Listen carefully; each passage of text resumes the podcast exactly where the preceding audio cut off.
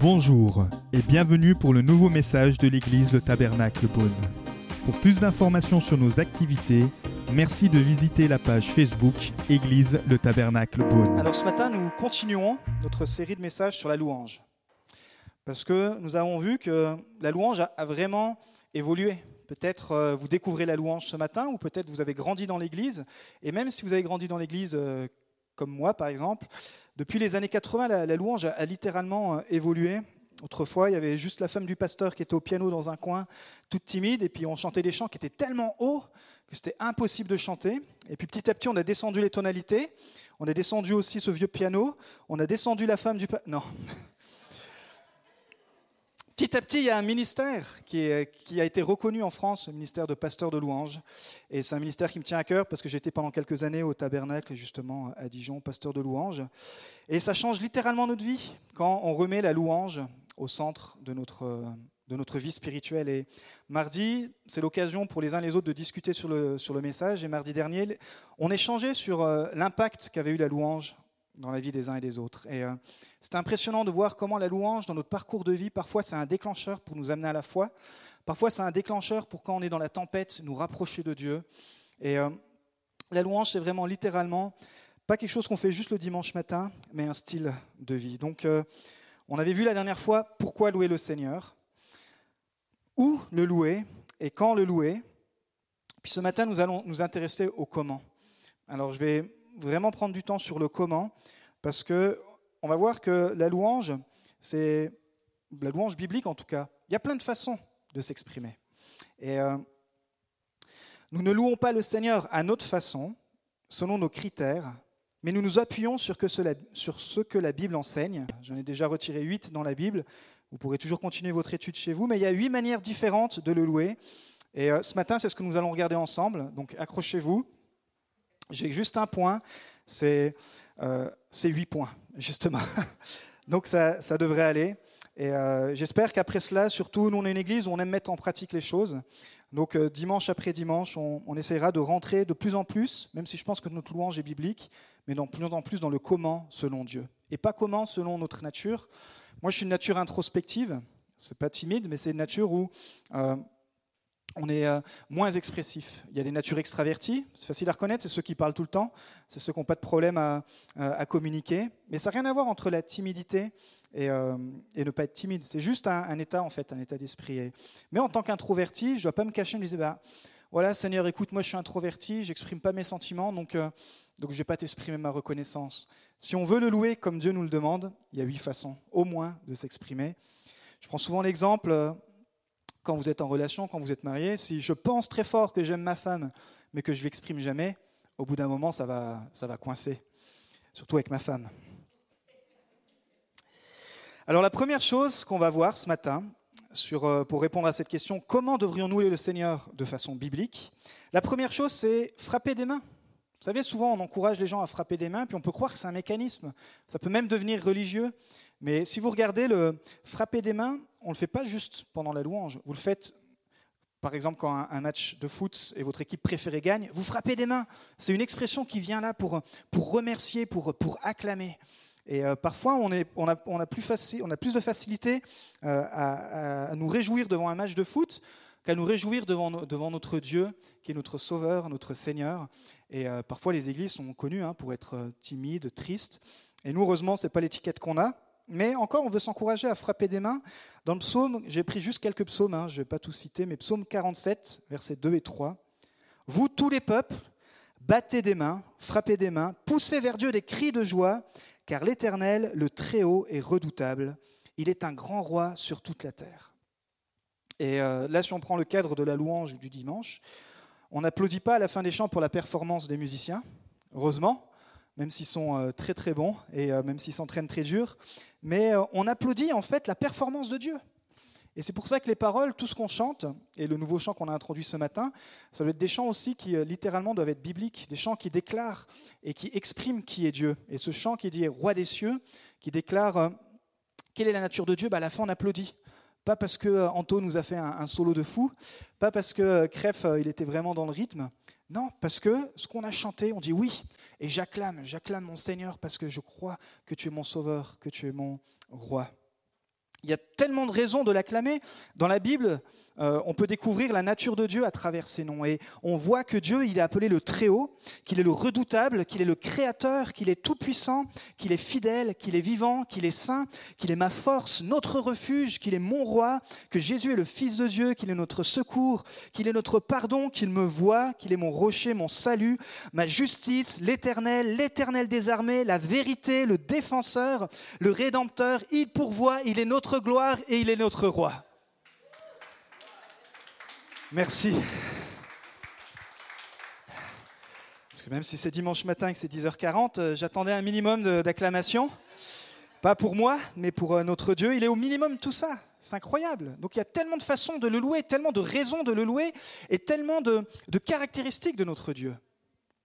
Et ça, ça alimente notre louange. C'est pour ça qu'on invite les gens à frapper des mains dans la louange.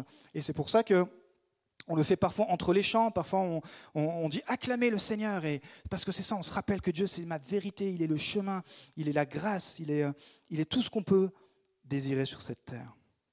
Donc la première chose, comment on peut le louer de façon biblique? Les psaumes, et à travers toute la Bible, on voit qu'on est invité en tout cas à pouvoir s'exclamer en frappant des mains. Puis la deuxième chose, c'est avec les instruments de musique. Beaucoup de fois dans les psaumes encore, l'expression au chef de chœur avec instrument à cordes s'apparaît tout au long des psaumes, au minimum une quinzaine de fois. Et euh, vous savez, les instruments de musique, ça a été tabou justement, en tout cas dans la louange francophone pendant un certain temps. Pour vous, vous arrivez ici, vous n'avez pas grandi dans l'église, vous dites waouh, c'est cool, il y a une guitare électrique, il y a du rythme, etc. Il y a des lumières, des lights, comme on dit. Il y a une sono et tout, on on met la musique à fond. Mais moi, dans ma génération, la première fois, à la base, je suis batteur, la première fois que j'emmenais la batterie dans, mon ancienne église, c'est littéralement, j'avais fait rentrer le diable dans l'église, quoi. Parce que c'était c'était pas compréhensible. Mais, mais vous voulez faire du rock, vous les jeunes? Qu'est-ce que tu qu'est-ce que tu veux faire avec la batterie? J'ai battant parce que derrière la batterie, il y avait le gars avec la guitare électrique. Je dis mais vous êtes fous, vous avez la guitare. Je fais attends attends, derrière il y avait le gars avec la basse. Donc on rentrait comme ça et littéralement ça, ça a changé l'atmosphère de la louange. Parce que tous les instruments sont les bienvenus. Alors on est dans une culture pop, c'est ça qu'on appelle de la pop louange, mais vous pouvez faire de la louange avec des instruments avant, vous pouvez faire de la louange avec euh, euh, toutes sortes d'instruments. Nous ici, on est très axé pop louange, mais il y a des églises qui sont très axées gospel, il y a des églises qui vont être très axées euh, lyrique, etc. Tous les instruments sont les bienvenus. Et comme vous avez un pasteur rocker, on risque d'être longtemps pop louange. On a un guitariste aussi, je crois qu'il aime bien la pop, hein. il aime bien le rock aussi. Mais demain, à quoi vont ressembler les instruments de demain?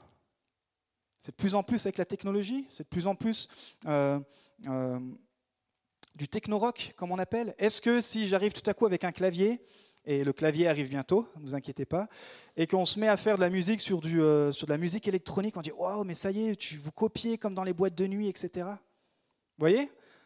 C'est toute, une, atmosphère qui est dégagée à travers tous les instruments de musique et Dieu rachète les instruments de musique. Qu'ils soient utilisés par des personnes pour euh, communiquer un message de violence, pour communiquer toutes sortes de messages, ça ne doit pas nous empêcher, nous, en tant que fils de Dieu, fils du roi des rois, d'utiliser ces instruments pour la gloire de Dieu. Donc euh, attendez-vous peut-être euh, dans les semaines, dans les mois, peut-être dans les années à venir, avec la génération qui arrive derrière, avoir une louange qui, ressemblera peut-être plus à ce qu'on fait là. Mais le cœur, le fond sera toujours le même. Le fond sera toujours des paroles bibliques, le fond sera toujours d'être centré sur Christ. Mais la forme va évoluer, comme la forme a évolué sur ces 20, 30 dernières années. Donc les instruments de musique, et, j'encourage les jeunes et, les moins jeunes à, vous mettre à la musique. Euh, moi, je me suis mis à la musique parce que c'était le raccourci. Quand on était petit, j'ai fait l'école euh, à Chalon-sur-Saône.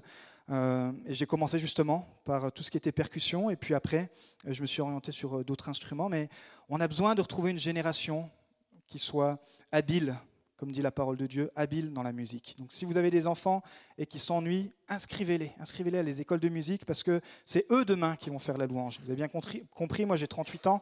Euh, à un moment donné aussi, si on veut multiplier les cultes, à un moment donné, il va falloir que j'arrête aussi de faire la louange.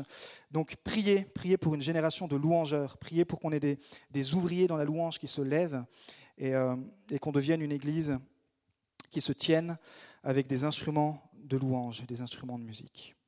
Donc deuxième point, c'est ça, avec toutes sortes d'instruments de musique. Troisième point qu'on peut voir dans la Bible, c'est se tenir debout. souvent on dit, mais C'est bizarre, moi j'arrive le dimanche matin, euh, je suis fatigué, on me demande de me tenir debout avec des chants où parfois euh, on n'arrive pas trop à suivre, etc. Et il faut que je me tienne debout. Euh, encore une fois, on ne demande pas de se mettre debout d'une façon religieuse, mais parce que c'est encore un exemple inspiré de la Bible. Juste un exemple dans 2 Chroniques, chapitre 7 à 6, et je vais vous le lire. 2 Chroniques 7 à 6, 7 à 6. Les prêtres se tenaient à leur poste, ainsi que les Lévites, avec les instruments fabriqués en l'honneur de l'Éternel par le roi David, pour célébrer l'Éternel en chantant Oui, sa bonté dure éternellement, d'après le cantique que David leur avait transmis. Les prêtres sonnaient de la trompette en face d'eux, et tout Israël était là. En fait, se tenir debout, c'est un signe de respect. Et pareil, dans le monde séculier, on le fait quand il y a une personnalité, euh, on se tient debout.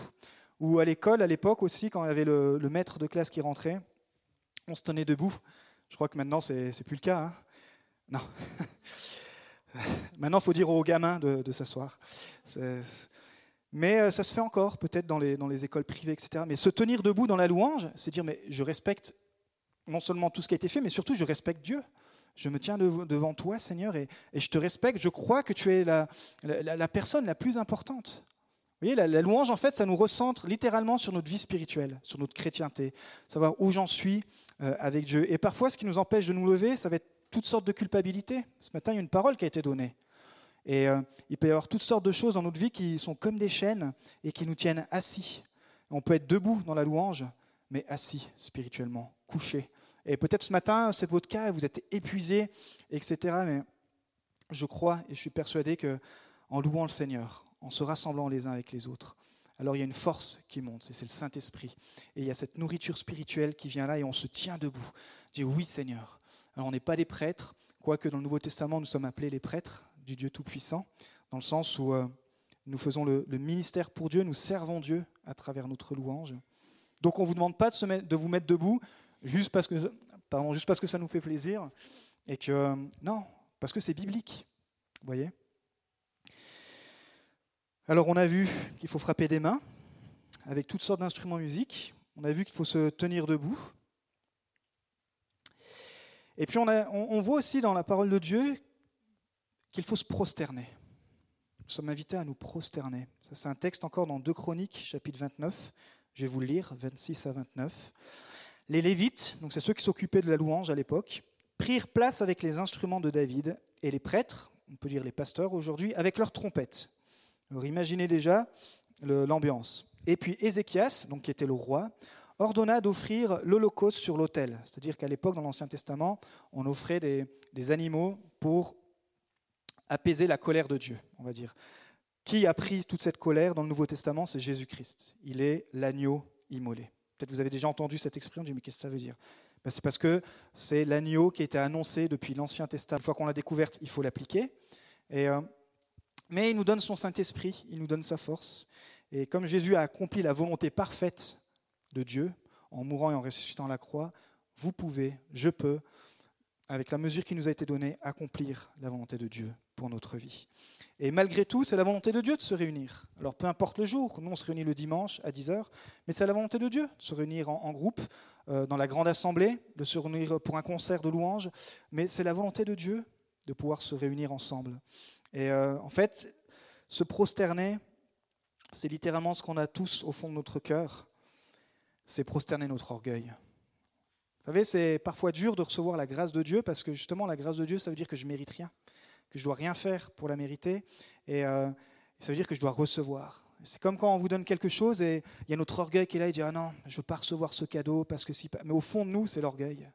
Et euh, cet orgueil, tout le long de notre vie, il doit être soumis, soumis pardon, à la volonté de Dieu. On doit soumettre notre, euh, notre orgueil à la volonté de Dieu.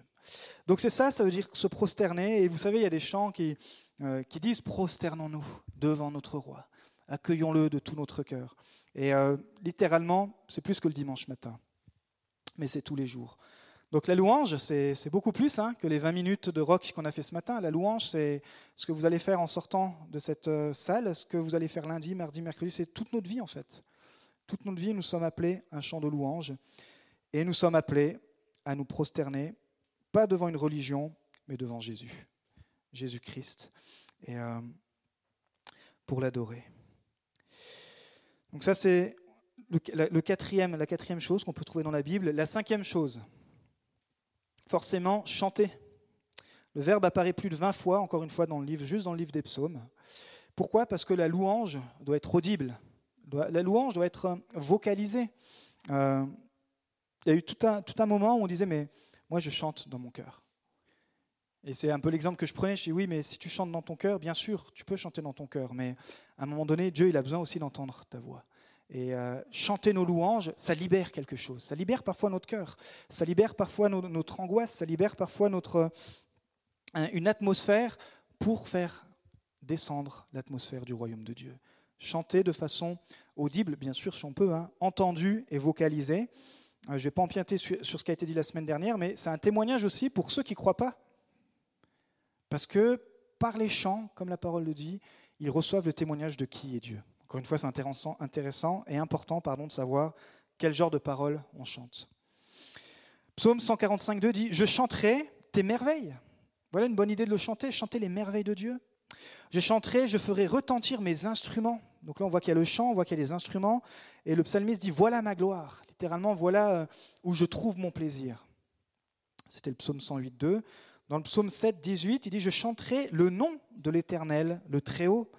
Encore une fois, ça nous pousse à apprendre, à découvrir les noms, à, plonger notre regard dans la parole de Dieu. Et, parfois, vous êtes euh, euh, inspiré de passer des moments dans la présence de Dieu et dans la parole de Dieu, et littéralement, vous chantez la parole de Dieu.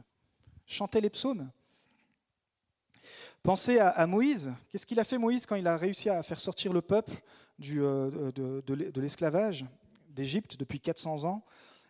Quand ils sont arrivés, quand ils, sont ils étaient enfin en sécurité, il nous a dit que Moïse a composé un cantique, un chant, un chant qu'il a fait apprendre à toutes les générations et qu'encore le peuple hébreu aujourd'hui apprend.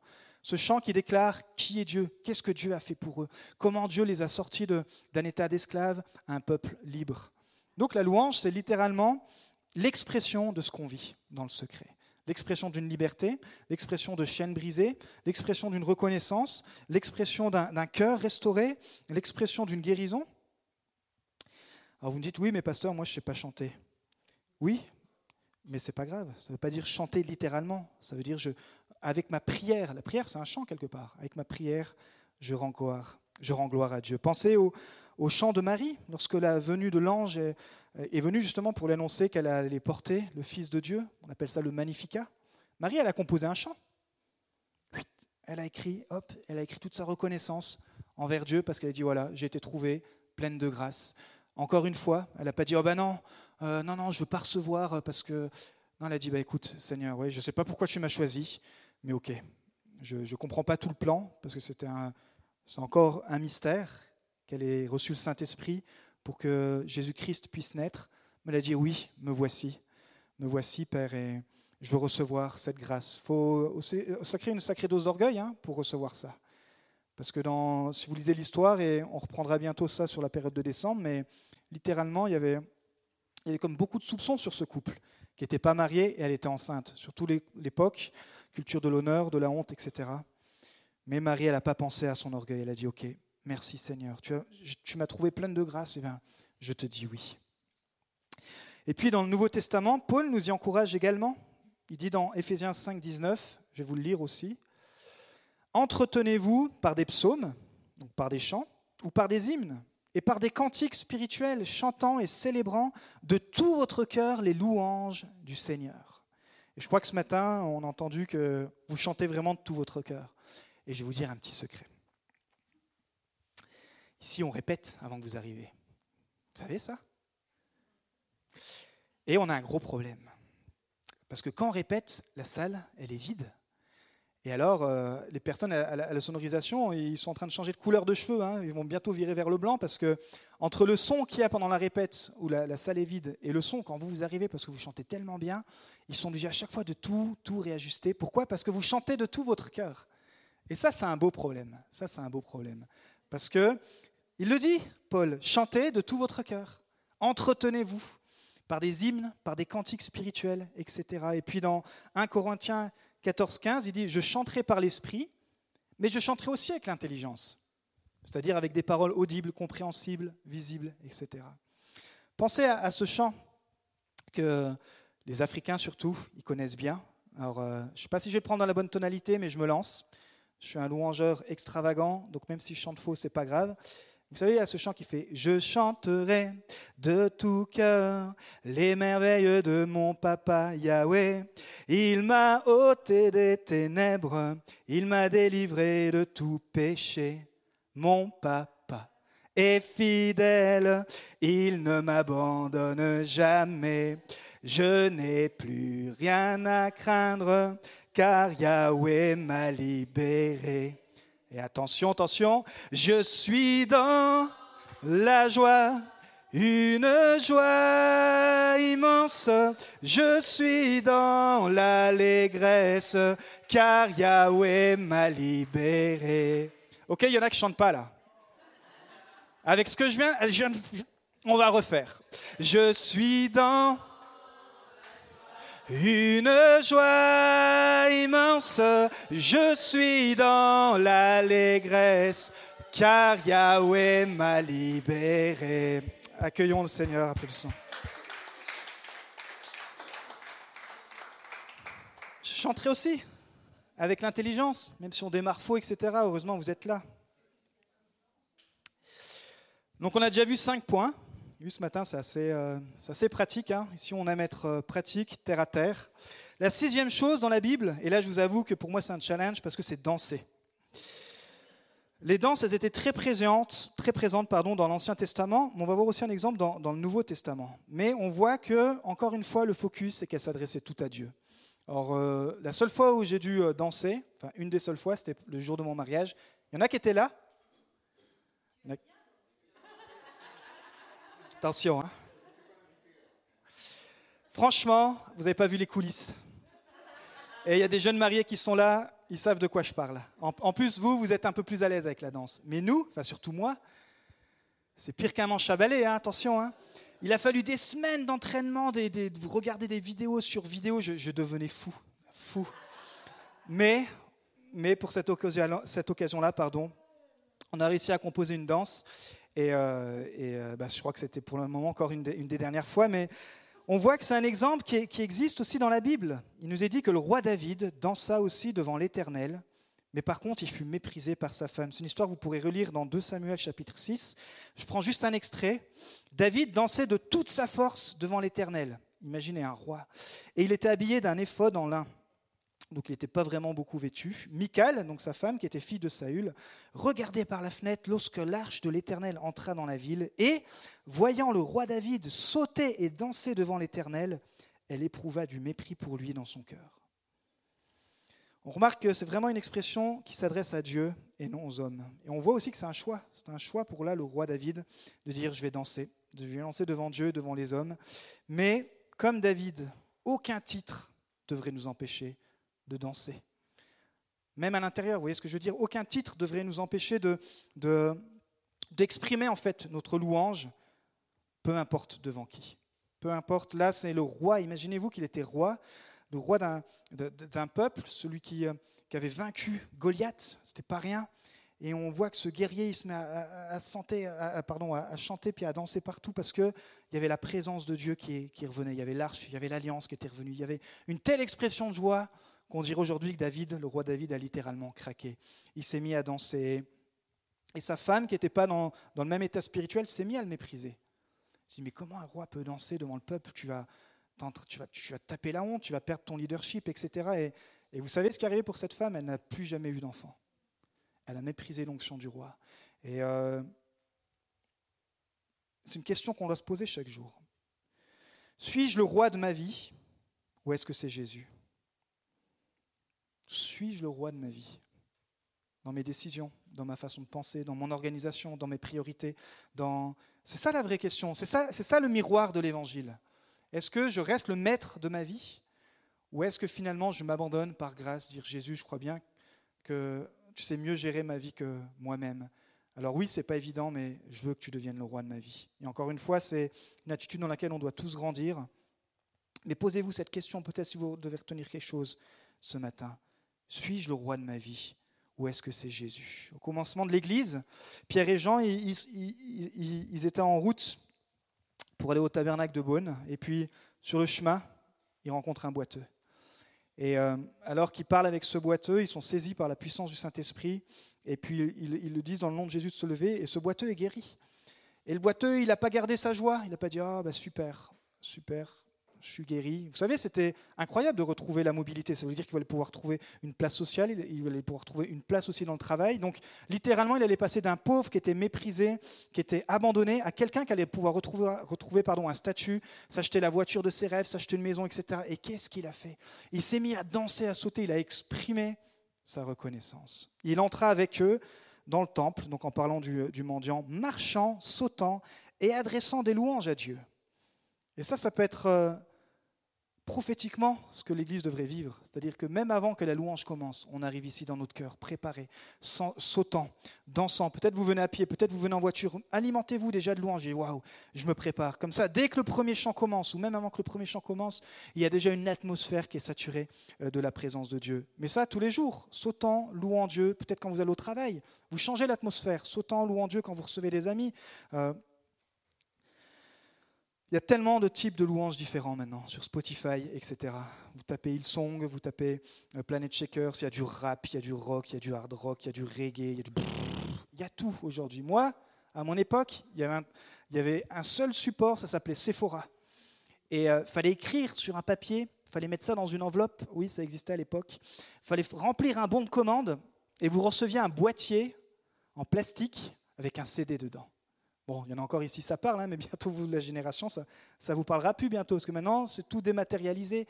Et on attendait des semaines pour recevoir le, le nouveau Hillsong United. Et entre copains, entre louangeurs, on se le passait. Et, euh, et aujourd'hui, c'est tellement plus facile d'alimenter notre vie par la louange. Euh, vous aimez la louange espagnole, il y a la louange espagnole. Vous aimez la louange africaine, les louanges africaines. La semaine dernière, vous vous rappelez le témoignage sur euh, ce gitan? Vous voulez de la louange gitane? Vous tapez sur YouTube, louange gitane, vous allez en avoir. Donc, c'est tellement facile aujourd'hui avec la technologie de se rapprocher de Dieu. Mais encore une fois, c'est un choix. Suis-je le roi de ma vie? Ou est-ce que Jésus? Je veux te mettre aussi au centre de ma vie et je veux danser à l'intérieur de moi. Je veux te louer, t'adorer. Ça, c'était le sixième point, danser. Septième point déjà, crier. Alors, euh, on a vu que ce matin aussi, il y avait des louanges qui étaient très expressives. Pourquoi? Parce que c'est aussi inspiré de la Bible. Et dans la Bible, il y a notamment une histoire où les Israélites, ils étaient connus en Canaan pour leur cri de bataille. Et, euh, pardon, c'est ce cri de bataille qui leur donnait la victoire sur une ville qui était imprenable. Pour euh, ceux qui ne sont pas à l'aise avec l'histoire de l'Ancien Testament, je vous l'avoue, il y a beaucoup de choses à savoir, mais retenez une chose, le peuple sort d'Égypte, le peuple se retrouve dans le, dans le, désert, le peuple doit être conduit dans le pays promis. Et pour, conduire, pour être conduit dans le pays promis, il y, a, il y a un lac, et après ce lac, il y a une ville. C'est la première ville à prendre pour entrer dans, votre, dans, dans ce pays promis. C'est comme si euh, les conquérants, pour aller à Dijon, il fallait obligatoirement qu'ils passent par Beaune. Et là, ils sont devant le lac de la Bouzaise. Ouais, peut-être en choisir un autre devant les lacs de Montagny, on va dire. Et ils vont de l'autre côté et ils doivent prendre les forteresses de Beaune pour pouvoir avancer dans leur pays promis. Et la technique que Dieu leur donne, au lieu qu'ils utilisent les armes, au lieu qu'ils utilisent euh, la flèche, au lieu qu'ils utilisent toutes sortes d'armes destructives, ils vont utiliser la louange. Impensable. tous, les, tous les Beaunois les ont pris pour des fous. Tous les Cananéens à l'époque, ils ont dit Mais ils sont complètement tarés, ces Juifs. Ils se sont mis à tourner autour de la ville. Et puis au moment donné, Dieu leur a dit, là, vous crierez, vous sonnerez des trompettes. Et quand ils l'ont fait, les, murailles sont tombées, ils ont pu prendre la ville, et c'est comme ça qu'ils ont pu rentrer dans le, pays promis. Donc, crier de joie, par exemple, crier, le peuple poussa des cris, et les prêtres sonnèrent de la trompette. Lorsque le peuple entendit le son de la trompette, il poussa de grands cris, et la muraille s'écroula. Le peuple monta dans la ville, chacun devant soi. C'est dans Josué chapitre 6. Pourquoi? Parce que l'ennemi fuit devant la louange. Psaume 18, 4. Louez l'Éternel, je crie à lui et je suis délivré de mes ennemis. Vous voyez que ça en fait hein, des expressions euh, de louange.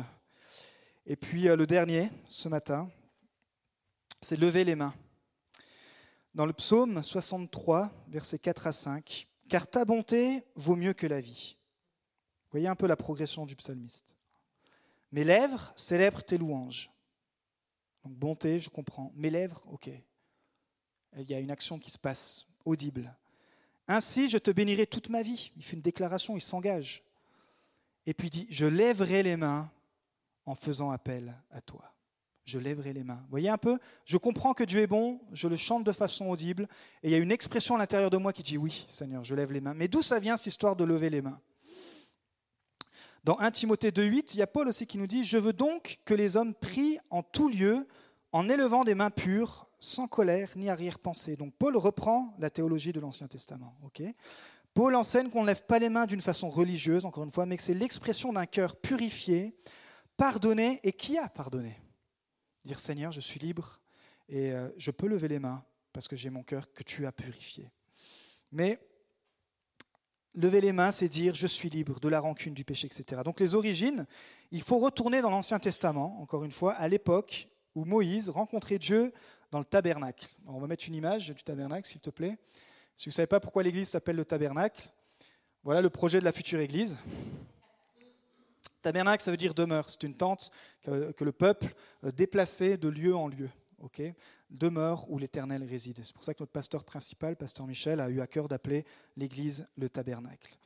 Et dans ce, dans ce tabernacle, jusqu'à la construction du temple de Salomon, jusqu'au Xe siècle avant Jésus-Christ, c'était justement une tente, un lieu de culte mobile construit dans le désert par Moïse à la sortie d'Égypte. Et lorsque Moïse il entrait dans la tente de la rencontre pour parler avec l'Éternel, on voit c'est le numéro 1, il y avait une expo Bible il y a, il y a 15 jours, je crois, à Chalon. C'est le genre de choses qu'il faut aller voir parce que c'est le genre de choses qui sont exposées. C'est vraiment très intéressant. Il nous est dit qu'il entendait la voix lui parler du haut du couvercle placé sur l'arche du témoignage entre les deux chérubins. Et là, on va placer la deuxième, la deuxième diapo. À l'intérieur de ce lieu, il y avait euh, cet objet. Peut-être vous le découvrez ce matin, mais je n'ai pas le temps de rentrer dans tous les symboles. Mais littéralement, vous voyez les chérubins, c'est ces genres d'aigles avec, euh, qui sont prosternés, justement, et la forme qu'ils ont en fait. Quand, Moïse rentrait dans cette tente, il y avait, il y avait, euh, il y avait l'arche de l'alliance qui était là. Et en fait, il nous est dit que Moïse parlait avec l'Éternel dans Nombre 7. En fait, les ailes des deux chérubins étaient étendues sur l'arche de l'alliance et les extrémités se rejoignaient, ce qu'on voit. Et la présence de Dieu demeurait littéralement entre les deux chérubins. Vous voyez, à l'époque, on voyait un peu de lumière, il y avait Dieu littéralement qui se tenait là. Et euh, Moïse, quand il rentrait dans cette tente qui fermait le rideau, il était en présence de Dieu. Et aujourd'hui, quand nous levons les mains, en fait, nous proclamons que nous lui parlons et que Dieu nous parle. En fait, c'est emprunté à ce geste-là, où c'est comme si euh, c'est comme quelqu'un qui lève les mains, en fait. Ça vient de là, en fait, l'origine. Donc l'arche de l'alliance contenait la loi, les dix commandements, etc., que Moïse avait reçu sur le mont de Dieu, qu'avait reçu de Dieu, pardon, sur le mont Sinaï. Donc euh, quand on lève les mains, et puis ça, s'est répandu hein, dans le milieu séculier, on lève les mains pour toutes sortes de choses. Mais parfois l'Église, on est timide de lever les mains. Pensez que quand vous levez les mains, c'était littéralement ce lieu où on rencontrait la présence de Dieu et où on entendait Dieu nous parler et où Moïse pouvait parler avec Dieu. Et maintenant que le tabernacle euh, vit en nous, parce que Christ c'est ce qu'il a accompli en mourant et en ressuscitant sur la croix. Nous sommes devenus le temple. Et bien, à plus forte raison, je peux dire Seigneur, merci pour ta présence. Et puis encore une fois, il y a un exemple qui parle de lever les mains, c'est la victoire quand on garde les mains levées. Pourquoi? Parce que la louange est notre meilleure aide pour rester en communion avec Dieu face aux troubles et aux difficultés. Psaume 28, 2. Écoute mes supplications quand je crie à toi, quand je lève mes mains vers ton sanctuaire. Et euh, généralement, ce sont les coupables qui lèvent les mains. On a tous entendu cette expression haut les mains. Quand il y a les policiers qui vous courent après. Pourquoi? Parce que c'est l'ordre, c'est la définition du dictionnaire, hein, que l'on donne à une personne de lever les bras, les mains ouvertes, pour montrer qu'elle n'a pas d'armes, qu'elle ne veut ni attaquer ni se défendre, notamment dans un combat, ordre donné à l'adversaire. Et dans le milieu spirituel, c'est le contraire. C'est vous levez les mains vides, et en fait, c'est là que vous allez pouvoir remporter la victoire. Exemple de Moïse, je termine avec ça, sur la victoire des Amalécites. Dans Exode chapitre 17, je vais vous le lire, je vous demande un petit peu l'attention pour l'histoire, pour bien vous situer cela. Donc les Amalécites qui étaient les, euh, adversaires d'Israël, ça va, je n'ai pas le temps de rentrer dans tout le détail, mais voilà l'histoire. Il y a un peuple qui vient combattre Israël. Donc les Amalécites vinrent combattre Israël à Réphidim. Alors Moïse dit à Josué, choisis-nous des hommes, sors et combats les Amalécites. Demain, je me tiendrai au sommet de la colline, le bâton de Dieu dans la main. Josué se conforma à ce que lui avait dit Moïse pour combattre les Amalécites. Quant à Moïse, Aaron et Hur, ils montèrent au sommet de la colline. Lorsque Moïse levait les mains, Israël était le plus fort. Et lorsqu'il baissait les mains, Amalek, c'est-à-dire les ennemis, était le plus fort. Comme les mains de Moïse devenaient de plus en plus lourdes de fatigue, imaginez-vous après un combat, ils prirent une pierre qu'ils placèrent sous lui et il s'assit dessus. Aaron et Hur soutenaient ses mains, l'un d'un côté, l'autre de l'autre. Ainsi, elles restèrent fermes jusqu'au coucher du soleil. Et Josué, qui était au combat, fut victorieux d'Amalek et son peuple au tranchant de l'épée, etc. L'Éternel dit à Moïse Écris cela dans le livre pour qu'on s'en souvienne et déclare à Josué que j'effacerai le souvenir d'Amalek de dessous le ciel. Moïse construisit un autel et l'appela L'Éternel, mon étendard, ou Adonai Nissi, le Seigneur est ma bannière. Encore un nom, il a une rencontre avec Dieu, une situation, et il découvre une nouvelle facette de Dieu. Il dit Waouh, l'Éternel est ma bannière. C'est un peu comme la bannière qu'on a là. Vous avez vu notre nouvelle bannière que le marketing nous a, nous a sorti C'est pas mal, hein? Et euh, Moïse, il est, il dit Waouh, c'est incroyable. Alors que j'avais les mains levées, le peuple en bas gagnait la victoire. Mais dès que je baissais les mains, le peuple perdait la victoire.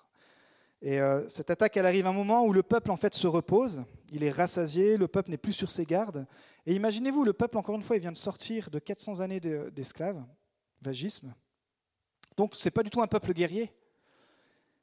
Et la première des épreuves, c'est une attaque avec un peuple vraiment guerrier. Donc Moïse ne pouvait que s'en remettre à son leadership, on voit le cercle proche, et puis aussi au peuple. Et euh, c'est ce qu'on appelle l'attaque, c'est le premier test pratique de ta vie religieuse. Voir si le leadership est uni en haut de la montagne, c'est-à-dire dans la prière, mais aussi en bas dans la vallée avec le peuple qui combat. Heureusement, Moïse, il a pu compter sur son frère, donc Aaron et Hur, qui étaient dans le leadership, pour le soutenir dans la prière, soutenir ses mains, pour que dans la louange, la prière, euh, en bas, Josué, qui lui est descendu avec le peuple, puisse combattre. Donc on voit qu'il y a vraiment, ensemble, ils vont pouvoir défendre leur position et remporter la victoire. Et la vie chrétienne, elle est faite aussi de ce genre de tests, d'attaques soudaines euh, dans nos corps, de maladies, dans nos relations, parfois dans notre couple même, nos finances, nos biens matériaux, la, voiture, la maison, etc.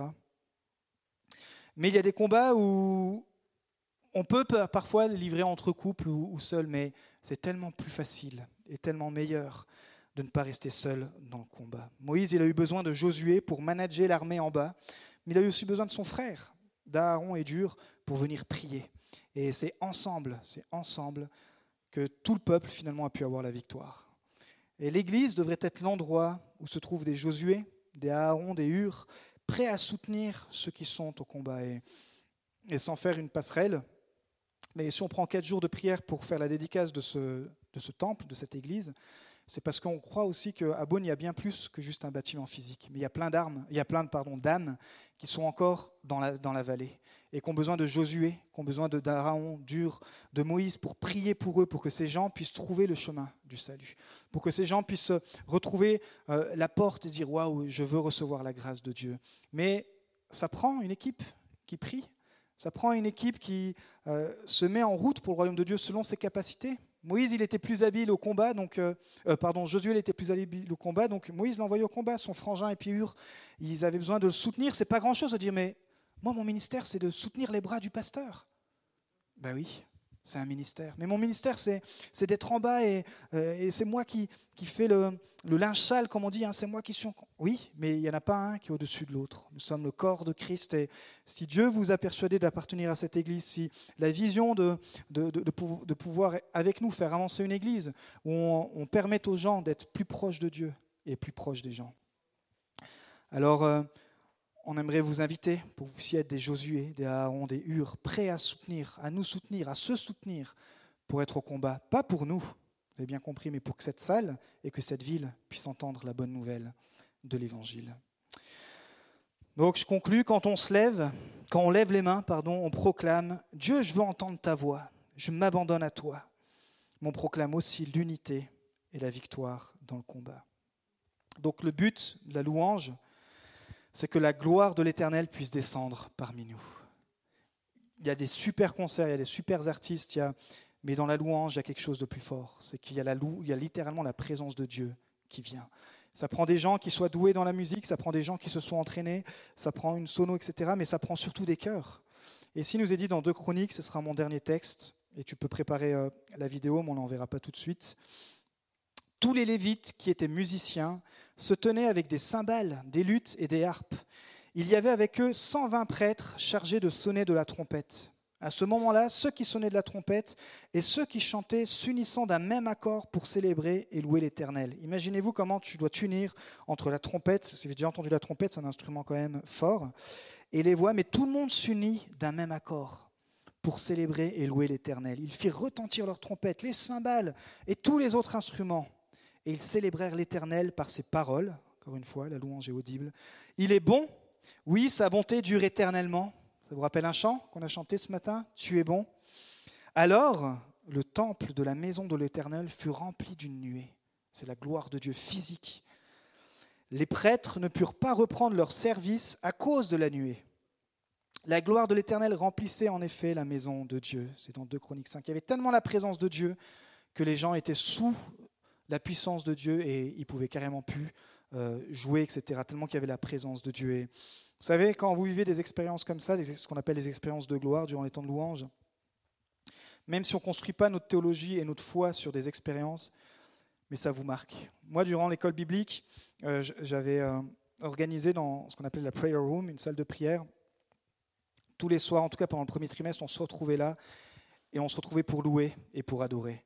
Mais le défi, c'est qu'il fallait louer en anglais. Alors, euh, je m'étais écrit quelques phrases, quelques paroles, et je me suis dit, bon, allez, ça, on va le répéter, et puis voir la présence de Dieu. Et, je vous explique, j'en ai encore le souvenir. Euh, il y avait tellement la présence de Dieu, parce que les jeunes qui venaient là, tout le monde avait faim, soif de Dieu, il y avait une unité, on n'était pas là pour, pour essayer de faire une performance, etc. Que parfois même certains, quand ils rentraient, qui nous rejoignaient dans la louange, ils tombaient dans la présence de Dieu. Il y avait littéralement la gloire de Dieu. Et je me suis dit, waouh, Seigneur, c'est incroyable de vivre ça en Angleterre, avec des Anglais qui ne parlent pas français, avec un Français qui ne parle pas anglais. Est-ce que c'est possible de le revivre ailleurs? Et durant mon stage à Paris, euh, j'avais fait un week-end qui s'appelait Sur l'intimité avec Dieu. Et pareil avec le groupe de jeunes qui avaient faim, qui avaient soif de Dieu, qui étaient là pendant un mois d'août, se sont dit non, on va pas, on va pas aller à la piscine, on va, on va venir, on va venir durant ces réunions parce qu'on a faim, on a soif. Ça change tellement tout quand tu viens dans la présence de Dieu, que tu as faim et soif de Dieu. J'avais juste une guitare et puis on chantait de tout notre cœur. Et encore une fois, les gens qui nous rejoignaient il tombait dans la présence de Dieu. Alors l'idée, ce n'est pas d'avoir une église où on tombe dans la présence de Dieu, mais vous dire que la présence de Dieu, à un moment donné, quand elle vous saisit, il y a tellement la gloire de Dieu. C'est des expériences qu'on peut vivre encore ensemble aujourd'hui. Et pas parce qu'on n'est pas dans une école biblique ou on n'est pas dans un groupe de jeunes.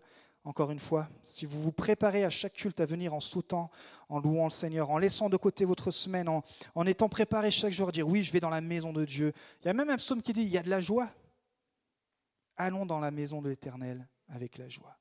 Euh, ça change toute l'atmosphère. Ça change toute l'atmosphère. Et euh, je termine. On a vu au moins huit façons différentes d'exprimer notre louange à Dieu. Mais on doit rappeler que notre louange doit être christocentrique, c'est-à-dire centrée sur Jésus, parce qu'il est le seul chemin qui nous mène au Père. Nous sommes le nouveau tabernacle, cette tente qui porte la présence de Dieu par le Saint-Esprit. Quelle grâce immense, incroyable. Nous sommes le tabernacle aujourd'hui. La présence de Dieu vient en nous par le Saint-Esprit. Et la louange qui change notre vie de louange, elle commence par faire le choix de dire à Jésus, je veux que tu sois, mais que tu restes le roi de ma vie.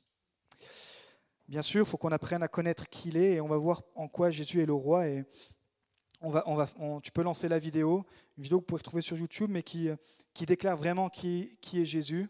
Si tu peux la, la lancer, puis tu peux mettre le son aussi roi est le roi des Juifs. Il est le roi d'Israël. Il est le roi de la justice. Il est le roi de tous les âges. Il est le roi des cieux. Il est le roi de la gloire. Il est le roi des rois et le Seigneur des seigneurs. C'est mon roi. Le connaissez-vous? Mon roi est un roi souverain. Aucune unité de mesure ne peut définir son amour infini. Sa force perdue, sa sincérité est entière. Il est immuable éternellement. Sa grâce est éternelle. Sa puissance est majestueuse. Sa miséricorde est impartiale. Le connaissez-vous? Le plus grand phénomène n'ayant jamais franchi l'horizon de ce monde. Il est le Fils de Dieu. Il est le sauveur du pécheur. Il est la pièce maîtresse de la civilisation. Il est incomparable. Il est sans précédent. L'idée la plus élevée de la littérature. La personnalité dominante en philosophie. La doctrine fondamentale réelle de la théologie. Il est l'unique désigné à être le sauveur absolu.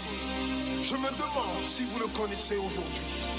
Il procure la force aux faibles. Il est disponible pour le tenter et l'éprouver. Il sympathise et il sauve. Il fortifie et soutient. Il sécurise et il guide. Il guérit Il purifie le lépreux. Il pardonne le pécheur. Il acquitte le débiteur. Il délivre le captif. Le défenseur du faible. Il bénit la jeunesse. Il met au service du malheureux. Il considère l'âgé. Il récompense l'assidu. Il embellit l'un. Je me demande si vous le connaissez. La clé de la connaissance. Il est la source de la sagesse. L'embrasure de la délivrance. Le sentier de la paix. Le chemin de la droiture. Il est la grande route menant à la sainteté. La porte menant à la gloire. Le connaissez-vous? Sa vie n'a pas d'égal. Sa bonté est sans limite. Sa miséricorde dure à toujours. Son amour ne change pas. Rassasiante est sa parole. Suffisante est sa grâce. Son règne est vertueux. Son joug est léger. Son fardeau est léger. J'aimerais vous le décrire. Il est indescriptible. Il est humainement incompréhensible. Il est invincible. Il est irrésistible. Impossible pour vous d'éliminer de vos pensées. Vous ne pouvez l'échapper de vos mains. Vous ne pouvez survivre sans lui, ni vivre sans lui.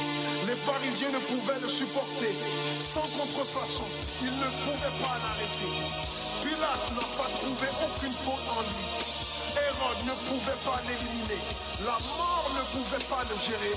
Impossible pour le tombeau de le retenir. Oui, oui, c'est mon roi, c'est mon roi. Nous espérons que vous avez apprécié le message de cette semaine. Pour plus d'informations sur notre Église, merci de visiter la page Facebook Église le Tabernacle Beaune.